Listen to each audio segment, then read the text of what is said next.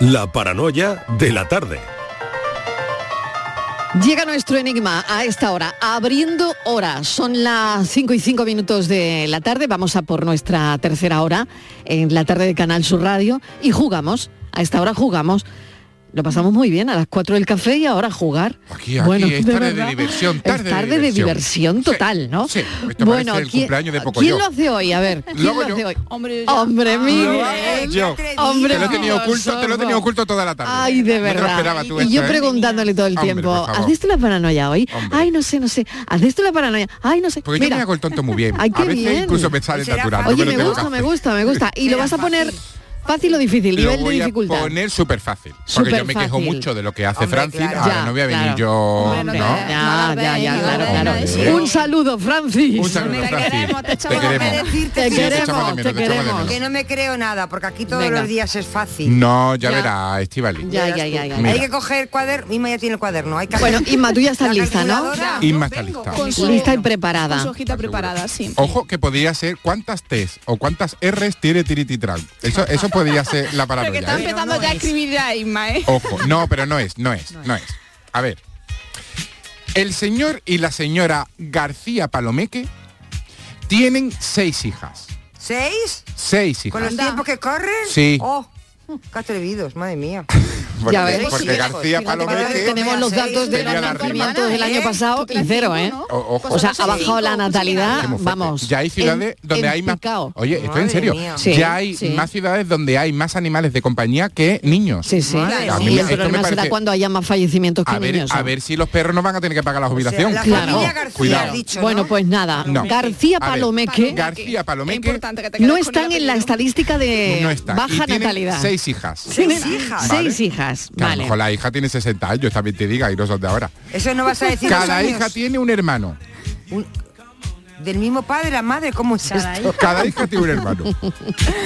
¿Cuántas personas hay en la familia García Palomeque? Esa te la ha dejado Francis, ¿verdad? Esa no es tuya. Yo es que heredo muy bien las cosas de Francis. Oye, Vale, pero bueno. ¿y por qué dices que es, que es fácil? ¿Por qué no tomas el pelo? No, porque es muy fácil. A ver, no, no puedes dar una pista pequeña. Lo- mira, Y- lo repito en los años de las hijas, ¿es relevante? Es que es tan fácil Joder, que no los puedo dar oyentes ya pista. están llegando Hombre, es mensajes. fácil. Ya están llegando mensajes. El señor y la señora Sí, madre García mía. Palomeque Madre tienen mía. seis hijas. Sí, Cada hija sí. tiene un hermano. Sí, sí. ¿Cuántas personas hay en la familia García Pues Palomeque? mira, seis hijas, más dos padres, más dos abuelos y algún tío que quedará suelto, pues 10 o 11. No te líes, no te líes. No. Vale. Núcleo familiar. Pues seis núcleo hijas y familiar. dos padres. Pues, Fácil, ¿no? pues seis, ocho. Señor y señora, seis hijas, cada hija un hermano. ¿Cuántos son en la familia García Palomeque? Bueno, pues nada, es cuestión de pensar Bueno, un poco, de darle un poquito de No, vueltas. Venga, que pista, llamen, ¿no? que, Que si Francis se una pone pista. contento con mensajes, Eso yo me vuelvo loco. Que Así que venga, que llamen. una pista. Una pista. Una, pista. Sí. Em, La cena de Navidad es muy numerosa. La cena de Navidad hay que preparar muchas gambas. Sí. Sí, o sea, la cena de Navidad, eh, Mucha gamba. Mucha O sea, son gamba. Mucha gamba. o sea que son... Son eh, más eh, de seis. Pero más de 10 Son más de seis. Mm, no, si es que es tan seis, fácil que no puedo decir puede nada. dar- No, ah, no es puedo tan fácil más. que no puedo decir más. de 10. Menos Menos de de- diez. Inmaculada, Sí, es que Inmaculada está eh, ahí. entre 6 y cuánto? Entre Es que 6 y Inmac- es que cuánto. Inmaculada lo tiene, es que Inmaculada lo tiene. ¿Lo tienes, Inmaculada? tiene, Sí, sí, sí, lo tiene. Lo tiene, ¿no? Claro, lo tiene. Inmaculada vale. tiene. Es que no me puedo ir de A la ver, lengua porque ahora voy a enseguida... ver yo que lo tiene, que no, es No, mentira, que no y, lo tiene. y- y- bueno, y, y- y no vea lo que es, cómo es la señora Palomeque. No me puedo ir de la lengua. Yo he contado aquí con nuestro realizador, con Sí. nuestra productora, Sí. con nuestros invitados que ya están sentados con Estíbal Sí. y con Patricia, conmigo. Y, y la familia, he hecho una familia. Yo- Y tienes un número y- y parecido. tengas Es número. un número Y similar. tienes un ¿no? número Similar. parecido. Pero tú eres más de García o más Palomeque. yo más de García, yo, más de García. Yo más palomeque, yo soy Yo más palomeque. palomeque, Yo, claro. mal- yo palomeque. Yo soy más Palomeque, sí. Sí, bueno, independientemente de que se- seamos García o La señora Palomeque, García se confiesa. claro, eh, independientemente de que seamos más García o más Palomeque, si lo sabéis, llamáis al filósofo del pijama, Por favor. que está deseando, deseando que hoy acertéis su enigma. Muchas gracias, filósofo. Muy buenas tardes. Venga, hasta ahora, nos vayáis hasta ahora. La paranoia de la tarde. Canal Sur Sevilla. Estamos deseando volver a verte en Rute. Hemos preparado anisados, dulces y chacinas con más cariño que nunca. En nuestros museos vivirás experiencias inolvidables. Rute por Navidad.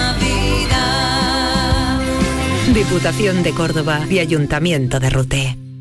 Bienvenidos a Sacaba. Mil metros de electrodomésticos con primeras marcas. Grupos Whirlpool, Bosch y Electrolux. Gran oferta. Lavavajillas Whirlpool de 13 cubiertos y 5 programas por solo 289 euros. Y solo hasta fin de existencias. Solo tú y Sacaba. Tu tienda de electrodomésticos en el Polígono Store en calle nivel 23. Sacaba. Tu Mercedes-Benz tiene mucho que contarte. Conéctalo a tu smartphone contratando cualquier servicio digital para no perder detalle y llévate un exclusivo regalo Mercedes-Benz. O dos. Consulta el catálogo de regalos y todos los servicios digitales disponibles para tu Mercedes en la sección de postventa de la web de Grupo Concesur. Tus talleres autorizados Mercedes-Benz en Sevilla. Del 6 al 11 de diciembre, Feria de Muestras de Productos Típicos y Artesanales de la Sierra Morena de Sevilla, en El Pedroso. 26 años compartiendo gastronomía, cultura, tradiciones, actividades de ocio y un pueblo serrano que te espera un año más con los brazos abiertos. Del 6 al 11 en el puente de diciembre, ven a nuestra Feria de Muestras. Te invita el Ayuntamiento del Pedroso. Empresario o autónomo, si has aumentado tu plantilla fija desde el 1 de abril con contrataciones indefinidas o fijos discontinuos o tienes previsto hacerlo antes del 18 de noviembre, puedes beneficiarte de hasta 6.600 euros por cada persona trabajadora contratada. No pierdas esta oportunidad y solicita tu ayuda. Infórmate en el teléfono 012 o en la web de la Consejería de Empleo, Empresa y Trabajo Autónomo, Junta de Andalucía. La psicología cuida de ti. Psicólogos y psicólogas colegiados son los expertos en psicoterapia que atienden tu salud mental y te ayudan a superar dificultades. Su titulación, formación y experiencia son tu mayor garantía. Al cuidado de tu salud mental y tu bienestar emocional, siempre un profesional de la psicología. Es un mensaje del Colegio Oficial de Psicología de Andalucía Occidental. Desguaces Meggi. Todos los recambios que necesitas para tu coche. Piezas de carrocería, mecánica, electricidad, climatización. Visita nuestra web. Accede a nuestro catálogo completo de piezas, promociones y descuentos. Ven a alguna de nuestras tiendas o haznos tu pedido por teléfono o WhatsApp al 608-807-317. Desguacesmeggi.com. Tu desguace online, ahora más cerca de ti. En Conforama tenemos más Black a lo loco con descuentos extra en muebles y gran electro. Solo hasta el 22 de noviembre. Conforama. ¿Y tú? ¿Qué radio escuchas? Es el carrusel taurino de los domingos por la tarde. Yo prácticamente me llevo todo el día con ustedes, con Marilo, con cafelito y beso y lo de salud también lo escucho. El tuyo, me gusta la noche más hermosa. Canal Sur Radio, la radio de Andalucía. Yo, escucho Canal Sur Radio. La tarde de Canal Sur Radio con Mariló Maldonado. A while ago I heard the sound of children's laughter. Now it's quiet, so I guess they left the park. Entre ventanas y balcones estaba la harder by the hour. The sun ¿Te is vienes a la going pisci? down, it's getting Lo de ir a la piscina era la salvación. Uno de esos días, me acuerdo que oí hablar por primera vez de las piscinas de la Barceloneta. Hay una de las piscinas que es de sal, es la última, la del fondo. ¡Oh! A la piscina del fondo van las putas. Los maricones, los travestis, todos los artistas, claro, como está al lado del paralelo. ¿Cómo me gustaría ir a conocer las piscinas de la Barceloneta? Es que cómo eran, cómo hablaban. También fue la primera vez que sentí cómo la culpa se instalaba en mi cuerpo de forma física. Estamos escuchando un fragmento de las piscinas de la Barceloneta, que es una obra teatral escrita y dirigida por el gran Secund de la Rosa. Secund, bienvenido, gracias por acompañarnos esta tarde. Muchas gracias a ti a vosotros por invitarme. Oye, me encanta porque, bueno, es una obra, te lo habrán dicho en multitud, infinitas ocasiones, eh, valiente, ¿no? En, en formato de monólogo teatral, en, en la que yo no sé, pero haces una especie de ejercicio de introspección, ¿no? Sí, bueno, es Muy- valiente. Muy, para adentro, como decimos aquí. Muy para adentro, muy para adentro. me, me- me preguntan mucho si es autobiográfica. No es Ah, tanto autobiográfica bueno. porque yo en los años 70 no era tan tan mayor como para haber vivido todo lo que vive Sebastián Alonso Roca. Es la historia de, de Sebastián, pero sí que Sebastián tiene mucho de mí porque he recuperado, eh, bueno, eh, vecinos, amigos, historias familiares, eh, la zona de la Barceloneta o, o el extrarradio de Barcelona que yo conocía, la inmigración, mis padres son, mi padre es de Málaga. Exacto. Eh, entonces sí que hay mucha cosa conocida y reconocida por mí, pero afortunada o desafortunadamente no soy yo, porque la gente que viene a ver el monólogo, que sobre todo se emociona mucho con la historia de Sebas, eh, ostras, no sé si me hubiera gustado vivir todo lo que vivió el pobre muchacho, ¿eh? Claro, claro, porque fíjate qué momento tan difícil, ¿no? Tan tan complicado, ¿no? Sí, es un, fue un momento muy, muy peculiar pero a la vez muy- también muy especial y muy esperanzador. La obra no, no habla tanto de ese verano del 77, que mm, luego se establece mucho debate. La verdad es que cuando se viene a ver el- el- la función, el, el texto y tal, me gusta mucho la emoción que provoca y todo el mundo, aunque hable de Barcelona, todo el mundo en su barrio o en su ciudad ha vivido esto de ir a la piscina cuando es chaval y descubrir la vida y todo el mundo tiene ese, ese momento de, de- de descubrimiento, pero, pero sobre, todo, sobre todo lo que es es un canto de esperanza, porque a mí lo que más me emociona, Mariló, es que está hecha para un público joven que lo disfruta y reconoce cómo, cómo fue aquella época y la valentía incluso, ¿eh? de, ahora que se habla tanto de transexualidad, gays, lesbianas, no sé qué, cómo eran en aquella época, cómo se vivía en aquella época, que había que ser muy valiente, eh, pero sobre todo también es un canto a la gente de una edad a la que también hay que tener en cuenta. Y la gente de más de 60 es testigo de todo eso que, que se vivió. Y a mí me gusta que se les escuche y que se les tenga en cuenta a los mayores. Claro, es un personaje que, si no me equivoco, tiene 16 años, ¿no? Sí, en el 77 tiene claro, 16 años cuando empieza la obra, luego van pasando cosas. Y, y Sebastián vive en el extrarradio de Barcelona, para hacernos una idea que pues es como los no barris, esos barrios que nacen en la montaña de Colserola con la inmigración, donde está lleno pues eso, Andalucía, Extremadura, como, como yo, está muy, muy, muy impregnado de todo eso. Y, y él por casualidad descubre las piscinas de la Barceloneta. La Es- piscina de sal. la piscina de sal, que es lo que ha gustado mucho y, y de- Claro, y de, lo que yo me siento muy orgulloso que haya tenido estas críticas que están catalogando la obra casi como de... mm, bueno, no quiero decir las cosas bonitas porque es un poco Dilo, pudoroso que, lo, dilo. di- Oye, que lo dilo, diga yo.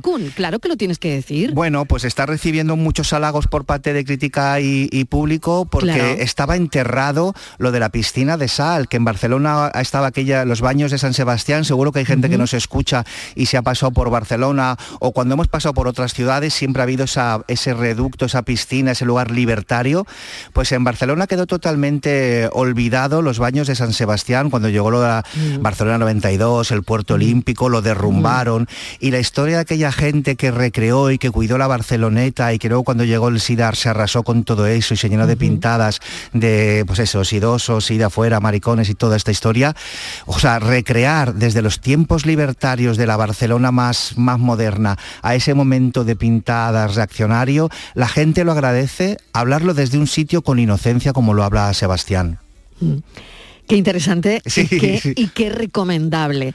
Yo voy a decirle a los oyentes que si tienen la oportunidad, que no se la pierdan, porque son solo dos días, 17 y 18 en la Sala Cero Sí. Teatro, eh, dentro de esta nueva edición del FES Festival de Artes Escénicas de Sevilla, que se va a celebrar, aprovecho para contarlo también, desde el 16, desde hoy mismo hasta el próximo lunes 28 de noviembre, en todas las salas de la Asociación de Escenarios de Sevilla. Sí. Esto hay que contarlo, hay que decirlo, porque si tenéis la oportunidad de ver a Secun en la las piscinas de la Barceloneta, Jo. bueno, 17 y 18, por favor, no os lo perdáis. Pero vamos ahora a charlar de, de lo que tú decías hace un momento. Sí. Abuelo gaditano, padre malagueño, madre catalana. sí, sí, sí, sí. Secún, ¿qué, qué recuerdas de, de tu infancia? Uf, de mi infancia. Padre, padre emigrante andaluz, lo que acabas de comentar, ¿no? Sí. Momentos que te vienen a ti, ¿no? He recurrido muchos a e- mucho a ellos para, para lo de las piscinas, porque Mm. Lógicamente yo, yo no viví el verano del 77, pero sí que me sorprendió eh, por lo que me cuentan ellos. Mi padre de Málaga pues eh, emigró muy de chico con, con, su familia a Barcelona, mi madre es de Barcelona, pero también por parte de, de abuelos tampoco era de allá, pues como pasa en todas partes. Yo, me, yo llevo 25 años viviendo en Madrid y toda la gente que me rodea es de aquí y de allá. Y mm, como decía aquel, tu patria son tus amigos y tu familia o la, o la familia que tú formas. Entonces, mm, he recurrido mucho a ellos para que me contaran toda esta parte de, de los 70, de cómo aquella gente joven eh, luchó y se, y se dejó, la, se dejó la, la, vida, porque se dejó el alma también en que, en que España prosperase y tirara, tirase para adelante. Uh -huh. Y esto mis padres pues me lo han inculcado. Eh, recuerdo mucho de eso. Y mira, lo que más le agradezco yo a mis padres, eh, aparte de que son muy buena gente y muy trabajadores y estas cosas, que, me, que también me permitieran a mí desarrollarme como, entre comillas, como artista, aunque aún, aún no sabía que era artista. O sea, esta cosa de, de, siempre llevarme al cine o para arriba o para abajo, o, o, dejarme a mí con mis dibujos y montar mis obras de teatro con todos los chavales del barrio. O sea, Ellos que, te acompañaron en eso. Que me, sí, aunque, que... aunque estaban todo el día currando, y estaban ah. todo el día trabajando, pero de Exacto. alguna manera ellos supieron ver lo que sí. lo que tenías dentro de ti. Sí, sí, yo cuando a los 17 años dije que quería ser actor y estudiar teatro, que te estoy hablando de los 90, donde eso de estudiar arte dramático en un mundo donde aún no existían ni los directores de casting, ni los móviles, mm. ni las series juveniles. Mm. Era una cosa como claro. muy loca que un chaval de barrio quisiera estudiar teatro en Madrid y tal, eh, o por lo menos en mi barrio, seguramente en zonas más de centro o en otro tipo de familias, pero en el estarrayo barcelonés era como muy complicado. Pues ellos enseguida dijeron que si eso era lo que yo quería, pues pues, pues para adelante. Y, y, poco a poco, mira, la obra, lo de las piscinas me ha reconciliado, más que reconciliado, me ha hecho entender todavía mucho más de, de ese mundo y de las generaciones, de las generaciones anteriores. Y luego de mi abuelo y de mis abuelos gaditanos y por parte tal, también he descubierto todo un mundo. Eh, Algo que me acompañó cuando hice. Te estoy dando mucho la chapa, Mariló. Para nada, ah, me está pareciendo una conversación maravillosa. No, que cuando hice el año, el año pasado mi primera película como director, el cover, sí, el que, cover. Mm, que a mí me encantó también. Ah, muchas bueno, gracias. Pues estableció una relación muy bonita con, con Juan Diego uh -huh. y um, que hace poco nos dejó. Y bueno, la verdad es que para mí fue como también como una especie de, de, de, de segundo padre que me acompañó durante el rodaje y creyó en nosotros y tal. Y, y el personaje que yo le creé a Juan Diego, aunque no estaba inspirado del todo en mi abuelo, sí tenía mucha cosa de, de, darle valor a la gente que ama el arte aunque no sea artista. Hay hay mucha gente que, que disfruta tanto con el arte, con una buena canción, una guitarra, una película, una obra, se conmueve tanto con, con, el hecho artístico que casi me parece más conmovedor el que tiene esa mirada que muchas veces el, que el propio artista.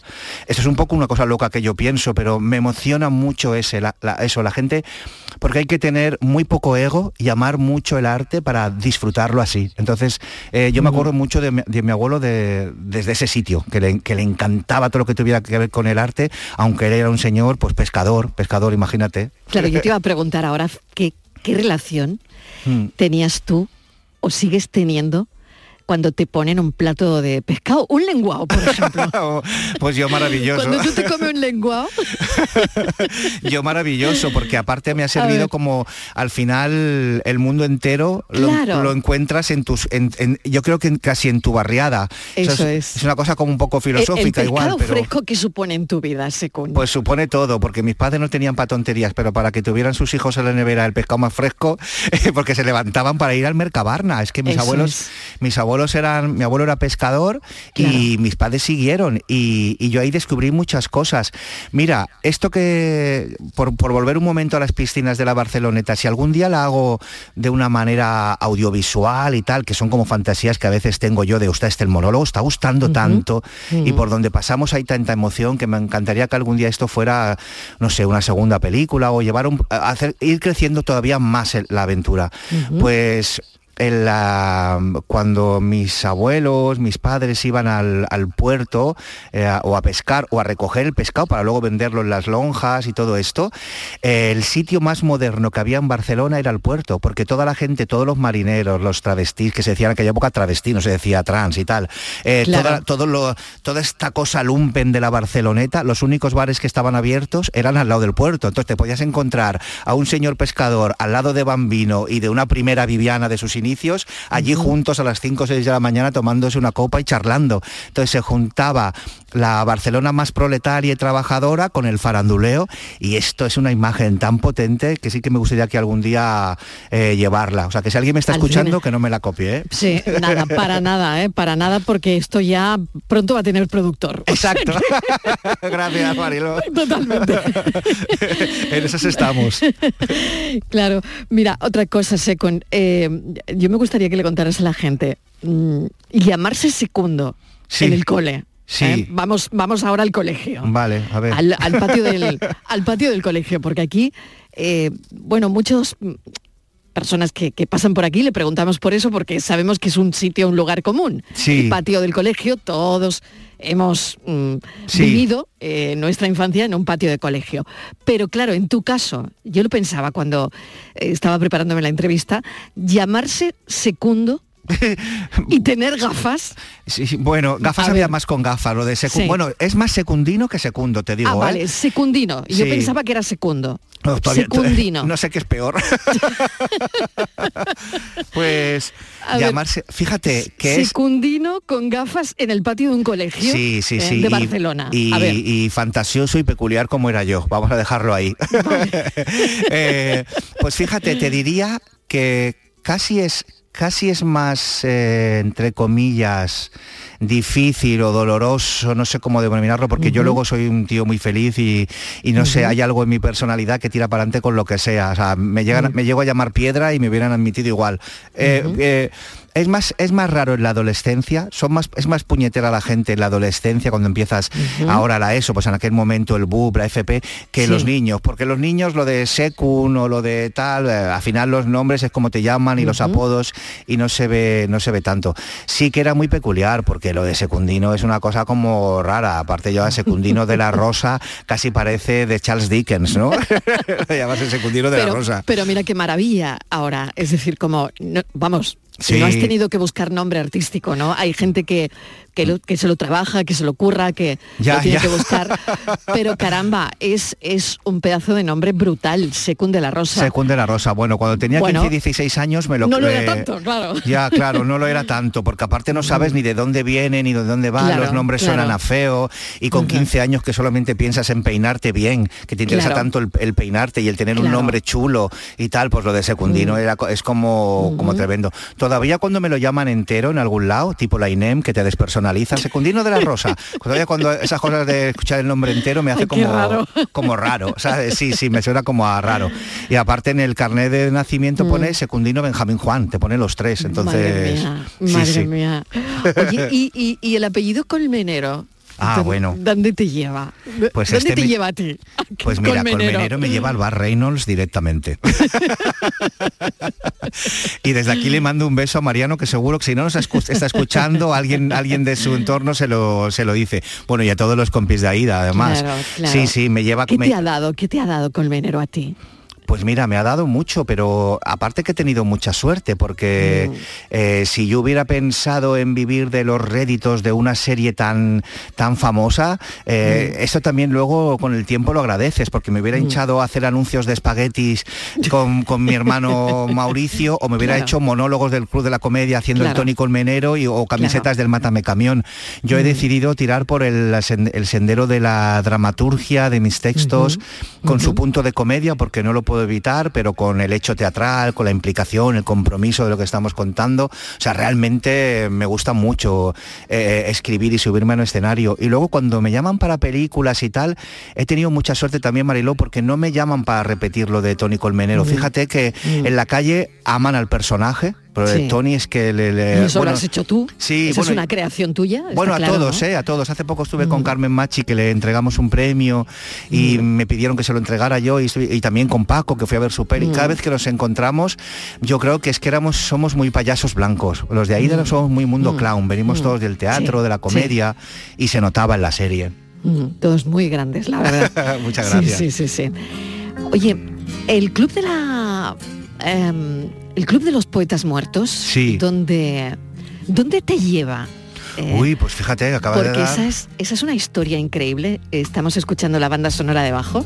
Sí. Eh, ¿Dónde te lleva a ti el Club de los Poetas Muertos? Me lleva una cosa súper fuerte, bueno, muy bonita, además con un, eh, pues yo que tendría también, no me acuerdo, pues sería, fíjate, lo contrario a Sebastián Alonso Roca, que el día que- los que vayan a ver la obra verán todo lo que él sufre y le pasa porque habla de las cárceles, de ta, ta, ta. Yo de repente, con 15, 16 años que descubro eh, la pasión, mi pasión por el cine, eh, conozco la revista Fotogramas de casualidad, me voy a ver el Club de los Poetas Muertos, me enamoro de la película, no hago más que escribir al fotogramas contándole que quiero ser actor.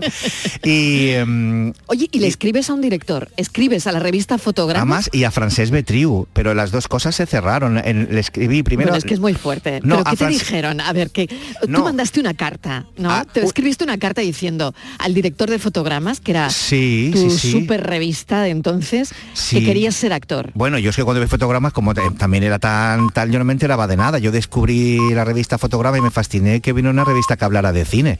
Yo, no Claro. tenía- no ten- yo pensaba que de eso no se escribía, que era una cosa Claro, mía. claro. Le escribí diciéndole que quería ser actor y que me había gustado mucho la peli, cuatro cosas, y me contestaron. Lo más sorprendente es que 30 años después, cuando de repente se ha hecho el documental sobre la revista Fotogramas, eh, revisando las cartas que se le mandaban la gente que lea fotogramas o tal a Mr. Berbedere y tal y que cual, redescubrieron entre esas cartas la mía. Y entonces se ha hecho un documental Qué de fuerte. fotogramas y me la mostraron. Yo me- lo- a ver, Marilón, no, gente, te, te olvidas. yo, me, eh. yo me había olvidado que había mandado Bueno, aquella bueno, carta. y cuando, y cuando me la hicieron leer fue increíble porque además, mm, no sé, decía cosas muy, muy, muy bonitas de sobre, ¿sabes? Yo quiero ser algún día, tal. De repente leer esa carta fue impresionante. Y lo de Francesc Betriu fue una llamada. Yo le llamé Por teléfono por la cara. Porque vi en las páginas amarillas, directores, No me lo puedo creer. que él ni siquiera sabía que estaban las páginas amarillas. Pero, ¿Y Yo tú vi- sabías quién eras? ¿Y quién era él entonces? no, es que era el primero, no porque importa, era, era, la, era la B de Betriu. O sea, no había B. Ah, era Betriu, francés. Y yo le llamé.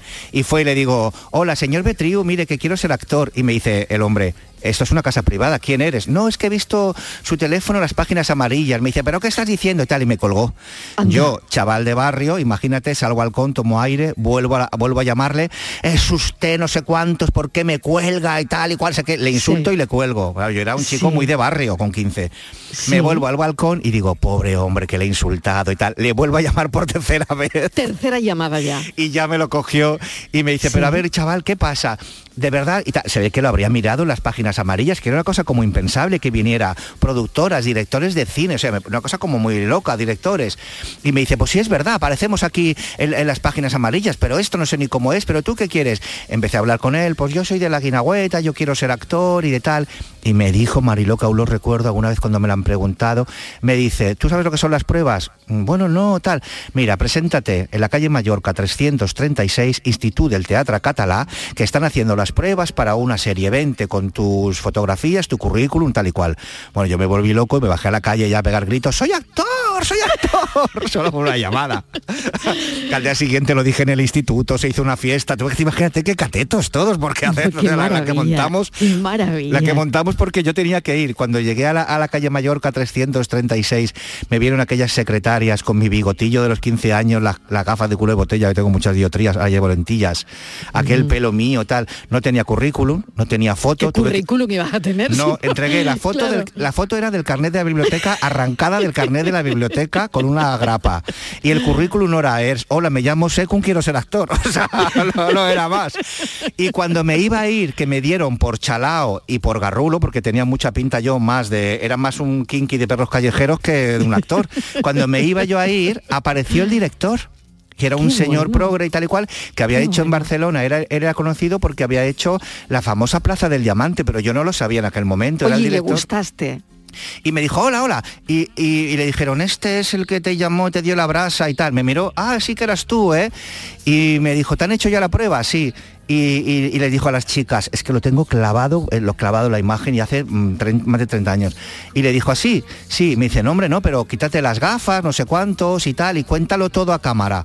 Entonces me quitaron las gafas, me lavaron la cara, me repeinaron y me, y me dijeron que mirase a cámara contando lo que había hecho, de llamarle a él, de tal y cual. Y ya cuando acabé la de esto me dijeron, hombre, muchísimo mejor, pero mira qué bien dan cámara, pero mira esto, mira lo otro. Yo salí de allí pensando que el señor se había portado muy bien, pero que bueno, que pues en aquellos momentos no existía la palabra friki, pero a, yo que sé, al torpe, al, al- al- al- yo que sé, cómo se llamaría, ¿sabes? Al garrulo. Pues que me habían hecho un poco de caso el hombre. Y a los pocos días me llamaron para darme mi- lo que fue mi primera sesión en una serie. Qué maravilla, Sí, sí, de sí. verdad, qué historia. que Qué me historia, encanta, ¿verdad? ¿eh? Sí. Oye, ¿tú crees en las casualidades? Mm, Después de todo esto, de... Bueno, No, lo sé, no lo sé. Sí, puede ser las casualidades. Creo mucho en que en la pasión, en, en los deseos, en el esfuerzo, porque yo luego después de eso ya sentí que había sido actor por alguna vez. Fíjate qué instinto eh, de, de- de- porque yo no tenía no tenía cultura de, de, no sé de, de saber todas estas cosas. Ni siquiera sabía que había una escuela de arte dramático, dramático en aquel momento. Pero sentía que había cumplido un ciclo, que tenía que dejar eso reposar y que un poquito más adelante vería lo que hacía. Y ya luego un poco más adelante, con 17, 18, fue cuando decidí estudiar teatro que también en teatro flipaba. Yo cuando llegué a Cristina Rota, la mujer mm, se pensaba que era un obsesivo, porque yo me tiré cuatro años que no falté ni un día a las clases, ¿sabes? más que sus hijos, más que Juan Diego Boto, si me está escuchando. No faltaba ni una clase. Secon, de verdad, que, que charla. He, he descubierto un montón de cosas Ajá. de ti, espero que los oyentes también. Y, y bueno, 17 y 18, mañana y pasado, no se lo vayan a perder. En la Sala Cero Teatro, dentro de la nueva edición del Festival de Artes Escénicas de Sevilla, las piscinas de la Barceloneta. Bueno. qué maravilla.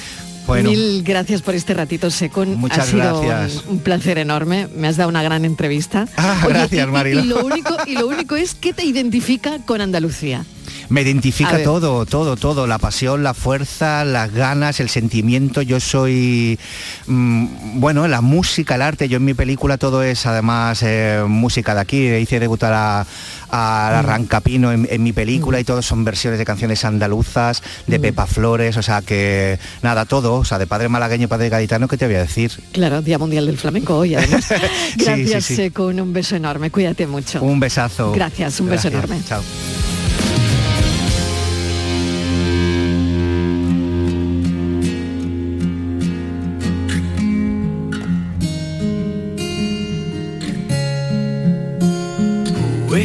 Que juntan resquicios perdidos del fondo del mar y forman con ellos saberes que nadie les quiso enseñar. Poetas valientes con fuerza que luchan por la verdad corren en contra de todo en busca de la libertad. La tarde de Canal Sur Radio con Mariló Maldonado. También en nuestra app y en canalsur.es. Sigue la corriente del río. Navega en la inmensidad del océano. Adéntrate en la jungla. Descubre lo desconocido. Sumérgete en un mundo de medusas. Rodéate de peces tropicales y echa raíces en el manglar. Ya estás conectado. Déjate abrazar por el mar. acuariosevilla.es Reciclos llega a tu ciudad. La nueva aplicación con la que podrás ganar premios solo por reciclar. Participa reciclando latas y botellas de plástico de bebidas. Cuida tu entorno y gana premios. Descárgate la aplicación Reciclos y empieza a formar parte del reciclaje del futuro. Ecoembes. ¿Tienes un reto de innovación? ¿Algún desafío en tu empresa que no sabes cómo abordar o solucionar? Tenemos lo que necesitas. Necesitas la ayuda de Activa Startup. Hasta 40.000 euros para contratar a una startup que te ayude a solventar tu reto o desafío. Sí, una ayuda directa de hasta 40.000 euros. Si eres una pyme andaluza, consulta los requisitos de la convocatoria abierta hasta el 5 de diciembre en eoi.es barra activa startups o en activastartups.eoi.es. Activa Startup es una iniciativa del Ministerio de Industria enmarcada en el Plan de Recuperación, Transformación y Resiliencia con la financiación de Next Generation EU, que cuenta con la colaboración de la Junta de Andalucía. Ahorra como nunca con Rapimueble. Solo hasta este domingo, dormitorio completo 249 euros, apilable de salón 299 euros y paga en 12 meses sin intereses. Ahorra con Rapimueble. Más de 200 tiendas en toda España y en rapimueble.com. Hola, soy Salvador Dalí. Y si además de avanzar en inteligencia artificial, investigamos más nuestra inteligencia natural, quizás así podamos vencer enfermedades como la que yo sufrí, el Parkinson. Apoyemos la investigación en enfermedades neurodegenerativas. Entra en fundacionreinasofía.es.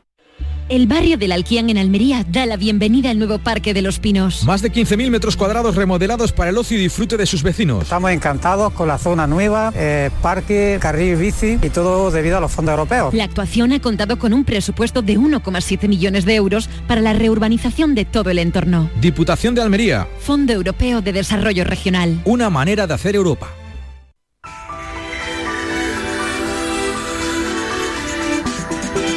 Preparando todos los contenidos de las 6 y 5 de la tarde, Enrique Jesús Moreno. Hoy, eh, especial UNICEF además. Sí, estamos colaborando y lo hacemos muy gustosamente con esa sensibilidad de una organización como UNICEF y con esos contenidos que están llenando nuestra programación estos días. Mira, nosotros nos vamos a ocupar hoy de la salud eh, mental infanto-juvenil. Y lo vamos a hacer con, con experiencias bien, bien sólidas y además con la presencia de chavales eh, que están trabajando por aportar sus ideas también y dar y ofrecer soluciones, porque eh, de eso se trata, ¿no? De que todos aportemos un poco y es muy interesante. También vamos a hablar con una profesora eh, que además, pues bueno, se da en la circunstancia de que es pionera el St. Mary School de Sevilla, pioneros y comprometidos con la protección de la infancia contra la violencia y que además tienen dentro del centro pues un observador de estas situaciones que puede dar la voz de, alerta, ¿no? Y además vamos a hablar con Maribel Martínez Viamonte, que es coordinadora de UNICEF del Comité de Andalucía y eso va a ocupar la mayor parte de nuestro programa, pero es que además quiero anunciarte una cosa, y es que eh, también vamos a tener una conexión con Barcelona, porque allí ha comenzado esta mañana el, eh, Congreso de la Sociedad Española para el Estudio de la Obesidad, de la que tengo el honor de ser, eh, pues eso, miembro honorario. Muy bien, Pero, mm, ¿sabes qué pasa? Que es la primera vez que va a ocurrir una cosa. Mira, se ha convocado una manifestación de apoyo a las personas con obesidad. Y para que la obesidad se considere una enfermedad clara, nítida y totalmente, que en muchas ocasiones también es motivo de eh, bullying por parte... Eh, o que sufren algunos escolares, ¿no? Y todo esto hay que erradicarlo de alguna forma, ¿no? Primera manifestación en España. Qué curioso, ¿eh? A favor eh, de las personas con obesidad y para que se combata este grave problema de salud pública. Muy Así bien, que pues... conectaremos con el amigo Cristóbal Morales. Muy bien. Y nos hablará un poco de, en fin, de qué va el Congreso y, de la convocatoria de esa manifestación mañana en la Diagonal de Barcelona. Qué curioso. Pues no os perdáis el programa Por Tu Salud con todos estos detalles y mucho más. Gracias, Enrique. Hasta mañana. Un beso, adiós. Tenemos que resolver paranoia, Estivaliz. Sí, me han dejado a mí esa responsabilidad porque han pensado claro. el filósofo que yo era la única persona con cabeza capaz de explicar esta paranoia. Venga, la familia García Palomeque, que em, tiene seis hijas. Seis hijas, seis hijas. Venga, cada, cada hija tiene un hermano, ¿no? Eso es. ¿Y qué preguntaba el filósofo? ¿Cuántas personas hay en la familia García Palomeque? Tenemos eh, respuestas. Venga. Vamos a escucharlas. Hola de nuevo, lo de la paranoia sí es fácil. Cada hija tiene un hermano y el mismo hermano es el hermano de cada hija, con lo cual son seis hijas, más uno que es el hermano de todas, más los padres, nueve, nueve personas. Venga, un saludito. Eso dice un oyente, vamos a ver otro, lo que dice. Buenas tardes familia. Pues yo creo que son nueve en total los de la familia García Palomeque, ¿no? pues son seis hijas, tienen un hermano. Son todas, yo pienso que son siete y los padres ocho y nueve. Ya, en principio nueve. Ahora ya después que tenga por ahí algún perro, algún gato, algún loro. Eso no cuenta, eso no cuenta, no cuenta, no cuenta. No de dos patas. Bueno, de dos venga, patas. a ver, resolvemos. Así que resolvemos. Marilo, efectivamente. Son nueve, los oyentes lo han acertado. Aleluya, aleluya, aleluya, que yo no he sido capaz, pero los oyentes sí. Aleluya, Marilo. Era fácil. Muy bien. Era fácil, para mí difícil, pero he visto Perfecto. que los oyentes tienen un nivelito bastante alto. Nivelito alto. Alto, bueno, alto. gracias Estivaliz hasta Martínez esta mañana, gracias. Seis menos cuarto. ¿Y tú? ¿Qué radio escuchas? La jugada de Canal el deporte. Los fines de semana a Pepe La Rosa y Ana. Me encanta el programa de Paco Rillero, El Flexo. Es un muy buen programa. Canal Sur Radio, la radio de Andalucía. Yo escucho Canal Sur Radio. La tarde de Canal Sur Radio con Mariló Maldonado. Nos ponemos más serios en la tarde en tu búsqueda. Vuelve Patricia Torres porque investigan la desaparición de Sandra Bermejo, una joven de Madrid, 32 años. Cuéntame, Patricia. Buenas tardes, Marilo. Pues así es. La Policía Nacional está investigando la desaparición hace ahora una semana de Sandra, una psicóloga madrileña en el entorno de Cabo Peñas, en el concejo asturiano de Gozón. El coche de la joven fue localizado el pasado viernes en el aparcamiento más próximo a la Peña La Gaviera y en su interior fue encontrada una mochila con algunas pertenencias. Los investigadores no descartan ninguna hipótesis, incluida la del accidente, pero el mal tiempo está dificultando esas labores de búsqueda según nos ha comentado fuentes del operativo. La policía no ve por ahora indicios de criminalidad, pero su familia descarta una desaparición voluntaria. La falta de noticias sobre su paradero alertó a familiares y amigos de la joven a raíz de que el pasado día 8 no se presentara una cita con una de sus amigas y su madre comunicara al día siguiente que tampoco había atendido a sus llamadas. Fuentes cercanas al operativo han señalado que todas las hipótesis de trabajo están abiertas, que no se descarta eh, pues esa posibilidad ¿no? de, que se, de que hubiera podido sufrir un accidente en ese acantilado donde su teléfono móvil la ubicó el martes día 8 a las 5 de la tarde. La Vamos- asociación, la asociación perdón, eh, Sí, Marilos adelante, So adelante. Desaparecidos ha distribuido eh, carteles en los que pide colaboración ciudadana y la describe como una mujer de complexión delgada, eh, que mide 1,62, el pelo castaño, largo y ojos castaños. El entorno de la joven pues, la define como una persona alegre, muy sociable, amante de la naturaleza, que se instaló en Gijón hace dos años para trabajar como psicoterapeuta. La Guardia Civil, Policía Nacional y local eh, están tratando de localizarla con drones, helicópteros y perros rastreadores en esa zona. La familia también ha comentado eh, a los medios de comunicación que hay varias investigaciones en marcha. Una es que continúa esa vigilancia en ese terreno del faro de Cabo Peñas. Otra sería también la investigación respecto a esos aparatos tecnológicos, los teléfonos, su, ordenador. Y también se está haciendo otra investigación sobre los entornos con los que se relacionaba Sandra en Gijón, con su grupo de amigos, eh, con el grupo del taller de teatro, en fin, todo su círculo. Así que cualquier persona que tenga información que pueda ayudar a dar con su paradero, pues se puede poner en contacto a través de los teléfonos 642-650-775 o al 649-952-957 o bien a través del email info arroba sobdesaparecidos.es. Así que cualquier novedad, Marilo, que haya, por supuesto, que la vamos a contar aquí en la tarde en tu búsqueda. Y vamos a volver a un caso, la Asociación Desaparecidos sin Rastro de Búsqueda de Personas, desapariciones de, de larga duración mediante tecnologías avanzadas, se han ofrecido para colaborar en los trabajos promovidos por la desaparición en septiembre del 2021 de Antonio David. Recordarán este caso, menor de 13 años, vecino de Morón de la Frontera en Sevilla y que sufre discapacidad física. No tenemos muchas novedades del caso, pero sí este ofrecimiento, Patricia. Sí, vamos a recordar a todos los oyentes que este menor fue visto por última vez con su madre Macarena el día 13 de septiembre del año 2021 en un hotel de Talavera de la Reina, en Toledo, que Macarena fue encontrada en una gasolinera de Carabia, Segovia, asegurando que había matado a su hijo y que había arrojado su cuerpo en un contenedor.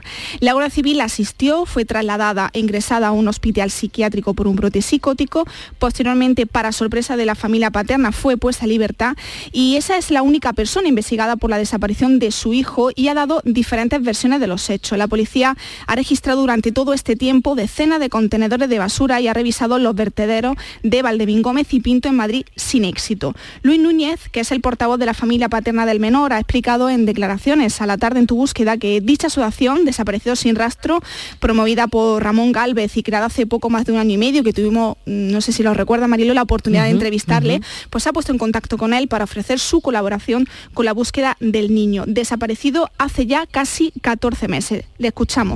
Haciendo indagaciones, eh, en Granada hay una unidad especializada en búsqueda de personas de larga duración. Me puse en contacto con ellos y bueno, desde la semana pasada le estoy pasando todo, toda la información que me piden en referencia a los últimos movimientos de Macarena y tienen un sistema de, búsqueda bastante avanzada, sobre todo a nivel de, de drones y de sistemas de satélite. Entonces, pues le van, van a hacer un seguimiento y van a hacer una búsqueda muy exhaustiva de los últimos movimientos de Macarena y esperemos que, que nos den un resultado.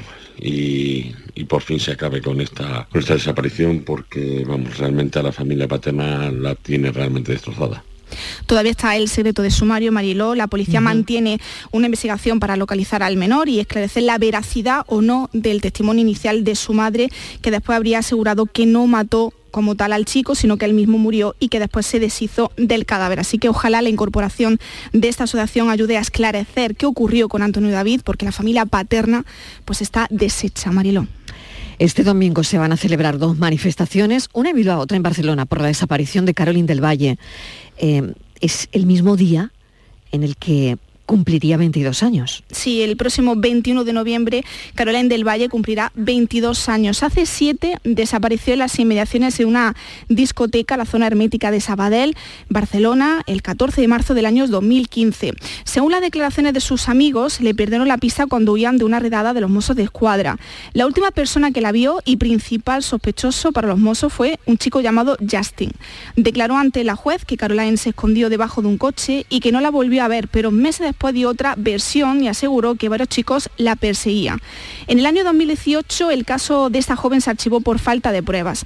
En todo ese tiempo Isabel, su madre, no ha perdido la esperanza de encontrarla con vida, a pesar de que los mozos de escuadra hayan calificado el caso de homicidio con ocultación de cadáver. Marilón. Vamos a ver cómo, cómo va el caso y si hay alguna novedad. Isabel, bienvenida. Gracias por atender a la tarde en tu búsqueda. ¿Cómo estáis? Hola, buenas, buenas tardes. Bueno, a días, voy a días, a días. A días, a ratos y a días. Isabel, ¿hay alguna novedad en la investigación? ¿Algo que os sirva para no perder la esperanza? Pues la verdad no, yo no porque llevo desde febrero del año pasado sin hablar con los investigadores del caso de mi hija, o sea que no, no sé nada. Patricia. Sí, siete años, eh, mm, Isabel, buenas tardes. Después de la desaparición de Caroline, siguen lamentando pues, la falta de colaboración por parte de los amigos de, tu hija durante la investigación. Además, eh, la familia pidió a los mozos que, se hiciesen careos entre los eh, menores, pero que nunca se llegó a aceptar, ¿no? No, nunca, nunca. La, la fuerza rechazó, rechazó todo. Siempre han rechazado todo. No, no entiendo el por qué. Siempre lo han rechazado y es más cuando cumplo los 18 años, ya quedan adultos, y yo solicité que ahora que eran adultos, pues que se tomara declaración a los niños, a, los niños y me dijeron, bueno, bien sea de Barcelona me dijo que no, que era una impertinencia mándanos a declarar ahora y que habían hecho mucho por mi hija y que no nos iban a mandar a llamar.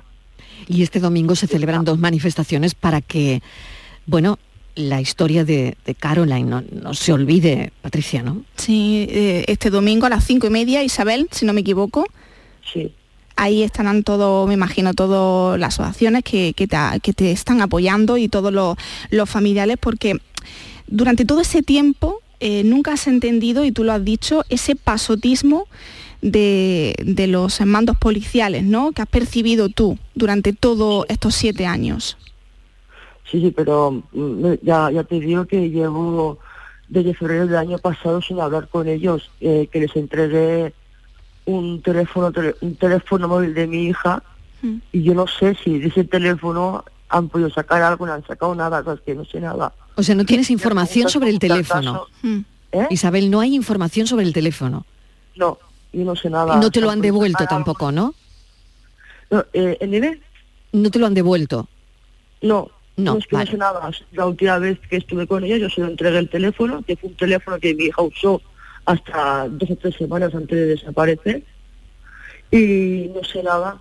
me la dan y por más que les llamo, por más que les pido día y hora, me la dan, luego me la quitan, no me cogen el teléfono, pasan de mí, me dejan en espera, me mandan otra, o sea, que no me hacen caso. Y yo no, no entiendo el por qué, porque soy su madre. Mm. Tengo derecho a saber lo que está haciendo con el caso de mi hija. Y además, Isabel, el informe policial que se envió al juez instructor arrojó poca duda, ¿no? Que no existe detonante que pudiera sugerir que, que se quisiera escapar, que su teléfono no ha vuelto a tener actividad ni tiene recursos para poder sobrevivir sin ayuda y por eso consideraron que su ausencia no es voluntaria, sino forzosa. Sí, sí, que estar cual como está diciendo, por eso no me entra en la cabeza ni... Es, por eso no me entra cómo no, no están haciendo más, no están buscando, que dicen que es ocultación de cadáver, pues buscar por donde vosotros pensáis que pueda estar, en el vertedero, pues buscar en el vertedero como han buscado a otros cuerpos y a otras desaparecidas. Porque a mi hija no y a otros sí. Es lo que no entiendo. Cuando mi hija era menor, tenía 14 años cuando desapareció, va a ser 22 eh, el, el- el lunes que viene. Y aparte de, de esa investigación oficial eh, que han realizado los eh, Mossos, eh, tú también has realizado una de forma paralela por las calles de Barcelona, por las calles de Sabadell. No sé si pudiste averiguar algo. Eh, Yo lo que pude averiguar es que es que por lo que pude averiguar bajo mi punto de vista y supuestamente todo porque le pido que me denuncian como ya me han denunciado porque una de las niñas me denunció hace poco eh, es que es trata de blancas y ahora para trata de blancas que ya estaba todo planeado. Porque en la agenda de mi hija solamente había un día marcado que era ese que ponía Intime y Villa Olímpica. No había más días mar- marcados en el calendario de mi hija. Tremendo. Isabel, Creemos que, Sí. que la que lleva para trata de blancas te agradecemos que nos hayas atendido. Hemos querido contar eh, lo que va a pasar este domingo, que, es, que son esas dos manifestaciones en Bilbao y, y Barcelona por la desaparición de, de tu hija. Gracias y seguiremos en contacto. Muchas gracias a vosotros. A ti, Un Isabel. saludo. Vamos a recordar, eh, Mariló, eh, Sí, que ambas manifestaciones adelante. van a tener lugar a las cinco y media en Bilbao. El lugar escogido ha sido el Sagrado Corazón y en Barcelona la Plaza de España. Y los hashtags usados para difundir ese, ese evento van a ser Nos falta Caroline, todos y todo por Caroline y Justicia por Caroline. Son una muestra de los siete años de silencio en los que se está enfrentando esta familia, Mariló. Sin duda, escuchar a las familias es la principal misión de este espacio. Lo hacemos cada miércoles. Gracias, Patricia Torres. A ti un beso. Pensamos.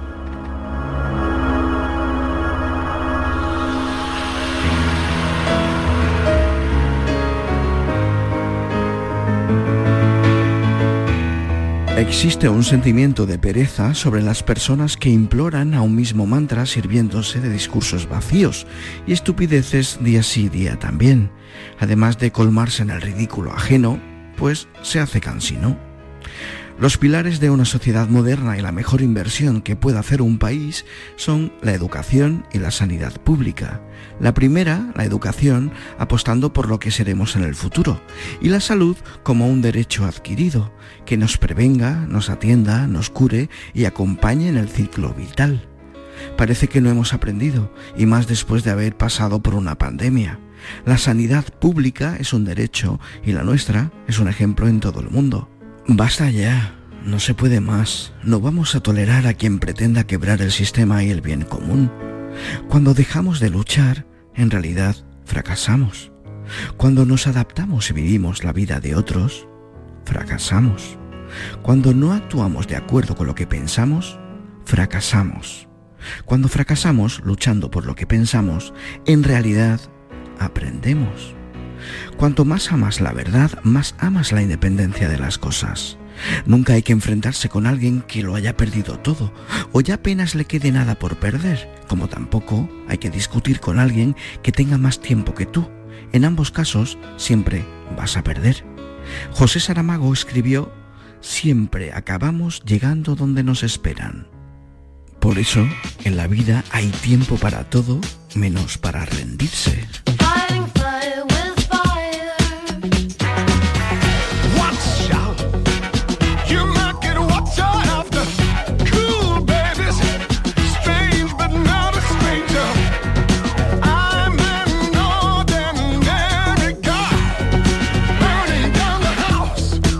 El pensador de hoy es Dani Ortiz en Trambas Aguas con la pereza de los mantras. Ese sería el titular que resume su pensamiento. Pensamientos de nuestros pensadores que son muy difíciles de resumir en una sola frase, dicho sea de paso. Como es difícil resumir todo lo que hemos hecho en el programa desde las 3 en punto de la tarde. Si os ha gustado, pues que mañana volvemos a las 3. Y si no habéis tenido tiempo de escuchar el programa completo, pues nada, os bajáis el podcast. Gracias por estar ahí. Mañana volvemos a las 3 en punto de la tarde a contarte la vida. Adiós.